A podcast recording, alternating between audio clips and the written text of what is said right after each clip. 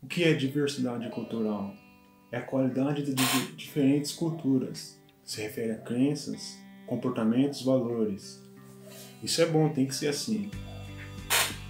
Deus dá o livre-arbítrio para todo mundo, temos que respeitar todos. Assim como você quer que as pessoas façam para você, você tem que fazer para elas.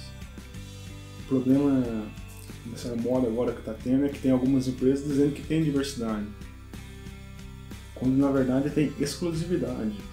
Algumas empresas colocam no seu logo as cores da bandeira do orgulho LGBT, dizendo que reconhece o orgulho. Mas eu não vejo elas reconhecerem outras causas, como consciência negra, por exemplo, causas religiosas. Se é apenas um, então não é diversidade, é exclusividade. Se tem uma empresa que diz que é uma, alguma coisa, mas na verdade não é, então ela é o quê? Tem um nome para isso aí, é hipocrisia, então ela é hipócrita. Orgulho LGBT, o que, que é? É o conceito segundo o qual lésbicas, gays, bissexuais, transgêneros devem ter orgulho de quem, de quem são e da identidade que possuem como parte LGBT. Pode ser gay? Pode ser anticristo? Pode ser mentiroso? Pode ser ladrão? Pode ser feiticeiro? A Bíblia diz que pode tudo. Todas as coisas me são lícitas, mas nem tudo me convém. Anda pelos caminhos do teu coração, pela vista dos teus olhos. Sabe, porém, que por todas estas coisas Deus te trará juízo. A pessoa não sabe nem o que comeu na janta ontem, quer falar que Deus está errado. Deus deveria ter criado ela homem ou mulher. O homem fala que deveria ter nascido mulher, a mulher fala que deveria ter nascido homem.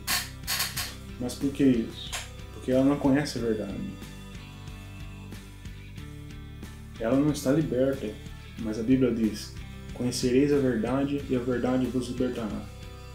Se, pois, o Filho vos libertar, verdadeiramente sereis livres. O Espírito Santo convence o homem do pecado, do pecado de não acreditar em Jesus. Mais umas passagens. Não, saberei, não sabeis que os injustos não herdarão o reino de Deus? Não vos enganei. Nem os devassos, nem os idólatras, nem os adúlteros, nem os efeminados, nem os sodomitas, ladrões, avarentos, bêbados, maldizentes, roubadores, ninguém desses herdarão o reino de Deus. Nenhum devasso, nenhum impuro, nenhum avarento, idólatra, ninguém tem herança no reino de Cristo e de Deus ficarão de fora os cães, os feiticeiros, os adúlteros, homicidas, idólatras, todo que pratique ama mentira. Para encerrar, uma questão de lógica. Imaginemos uma empresa e um funcionário. O dono da empresa é Deus, o funcionário somos nós. O dono da empresa tem um salário para oferecer. Deus tem o céu. Funcionário quer receber o salário. Nós queremos ir para o céu. Para receber o salário, você tem que trabalhar conforme a regra do dono da empresa. Para ir para o céu, você tem que viver conforme as regras de Deus.